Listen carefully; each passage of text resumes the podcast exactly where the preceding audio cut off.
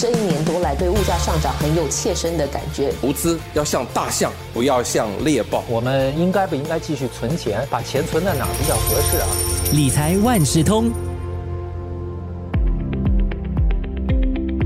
理财万事通，你好，我是九六三好 FM 的思源。新年新希望，许多人会在新的一年下定决心，在年底之前呢完成一个或者是多个目标。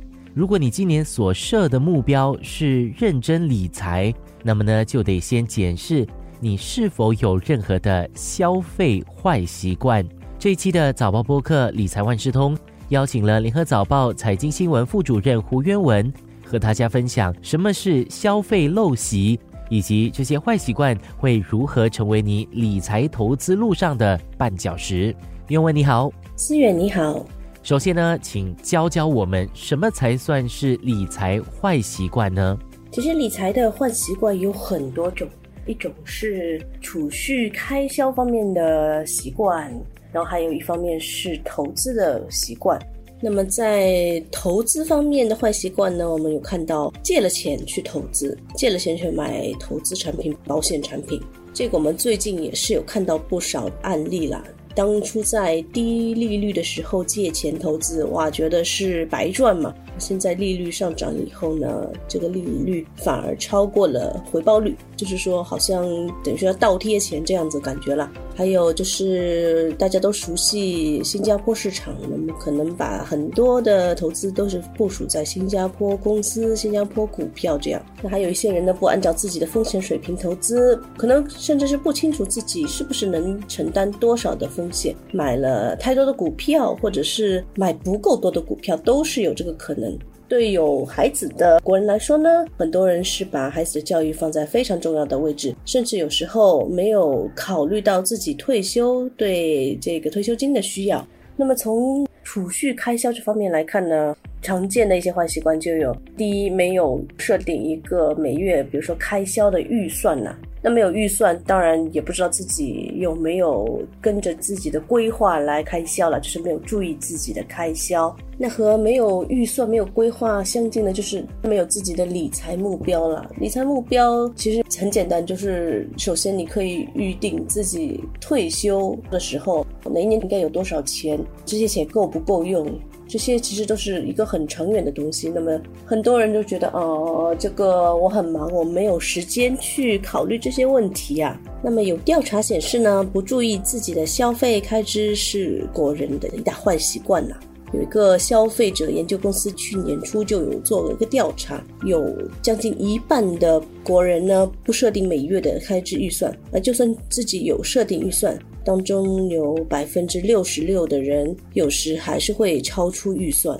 其实呢，我就是属于那个百分之六十六的国人了。尤其在年底啊，有那么多的佳节，又要出国旅行，亲朋戚友结婚呢，又得包红包，其实很难不超支。经常超出预算，最直接的后果又是什么呢？那当然是没有足够的储蓄啦。过度消费呢，其实导致了很多的问题。最紧急的问题就是自己没有足够的应急现金来备不时之需，比如说万一突然生病要住院，或者家人生病住院需要先支付一笔现金的话，哦，拿不出钱来。然后我们的一名受访的专家他就分享说，他在年轻的时候呢，就是没有注意自己的消费，等到自己想去买房子的时候，发现哦，手头上的现金低过他应该有的那个水平了。买房一部分需要支付现金的嘛，如果没有足够的现金，当你在选房子的时候呢，可能就不能买自己心目中想要的那个房子、那个地段或者是那么大的房子。那更糟糕的就可能是因为过度消费啊，因为我们现在大家会用信用卡，我们也可以用所谓的先买后付、Buy Now Pay Later 这些的服务，可能不知不觉发现自己欠的钱越来越多，甚至没有足够的现金去还。这些债务然后这些债务会滚雪球一样的越滚越大。因为我们知道信用卡这些利率啊是非常高的，都是超过百分之二十多的。那么根据华侨银行去年十一月公布的一个财务健康指数，新加坡人在储蓄增长还有退休规划这方面其实有所欠缺。虽然百分之八十四的国人把至少百分之十的薪水存起来，但是这个比二零二二年有下降七个百分点。然后呢，为财务紧急情况做好充分准备的人更少了，只有不到一半的人累积至少六个月的薪水作为应急资金。这六个月的薪水做应急资金呢，是一般财务规划中最基本的这个要求了。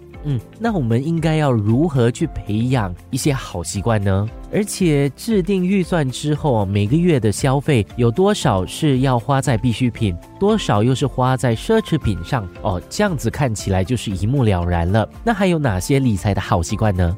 制定了预算之后呢，我们就可以控制自己的开支了。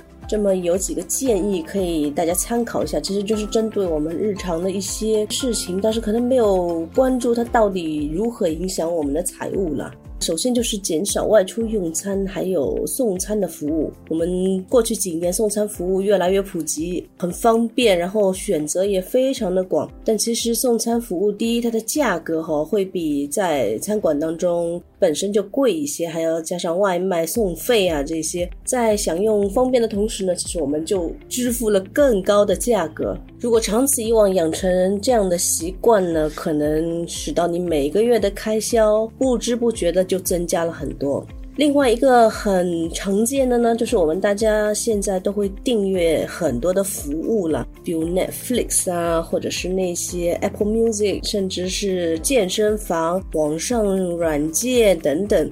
大家可以统计一下自己订阅了有哪些的这一类的服务，然后是不是平时真的经常在使用？如果不是很常使用，就考虑是不是应该停止订阅。因为这些付费哈，我们常常用可能信用卡支付，每个月如果没有去关注的话啊，根本就没有注意到这笔开销啦。然后这一两年呢，疫情已经基本上结束，大家也恢复了出行。但我们看到油价上涨，然后整体的通货膨胀，使到整个旅行更加昂贵。可以考虑找一些更加便宜的选择，比如廉价航空啊，或者是在非高峰期，就是不要在年底假期去旅行订票，这时候比较划算一些。然后也可以用一些上网的工具来比较订票。也用信用卡或者是优惠平台的一些折扣来减少这个旅行的开支。那我们要养成货比三家的习惯，选择性价比高的方案。其实除了节省开销，还有储蓄之外，减少债务应该也是好习惯的一部分吧。那当然，很多类型的债务其实都会迅速的增长，因为债务都有利息嘛，利息利滚利就会像滚雪球一样越滚越大。信用卡的债务就是这样，它的利率现在已经是基本上都是超过百分之二十五。那么除了要每个月还清你的卡债，如果有很多张的信用卡，可以简化一下还款的日期了，就是尽量在同一个时间点去还信用卡债，不然的话可能会忘记某一张信用卡什么时候还钱。然后挑选比较符合自己消费还有生活方式的信用卡，获得更多的奖励。那另外也是建议呢，尽量精简手头上的信用卡，可能精简到一两张或者是两三张，集中消费在这些信用卡上，其实赚的回报一般来说会比较多一些啦。因为信用卡都有最低消费呀这些的规定，才能获得多少多少的奖励。那多数人相信身上都有房贷啦。那也应该实时的探讨，每到那个房贷锁定期快要结束的时候，就要探讨是不是要再融资来减轻利息负担啊。尤其是这两年，就是过去一年多，利率涨幅是相当的大。如果之前签的房贷这时候已经接近锁定期结束，就应该考虑再融资，尤其是和浮动利率挂钩的。现在市面上基本上呢。固定利率房贷配套哦，它的利率还是比较低一些的。最后，约文有什么要提醒在听 podcast 的听众呢？大家制定了预算，储蓄钱，储蓄下来要怎么呢？就是要尽早的投资退休储蓄，让复利，也就是 compounding 发挥作用。这个我们也常称它是利滚利啦。大家有没有听过拿铁效应？就是 Latte Factor。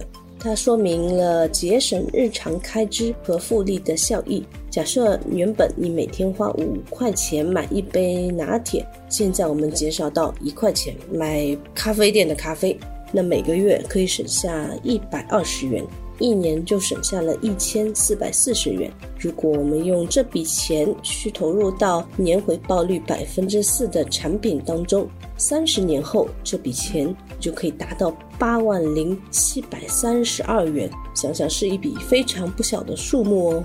新一年新希望，从告别消费坏习惯、认真理财开始，那接下来这一年才可以真正的迎丰年。今天的播客，谢谢联合早报财经新闻副主任吴渊文的分享。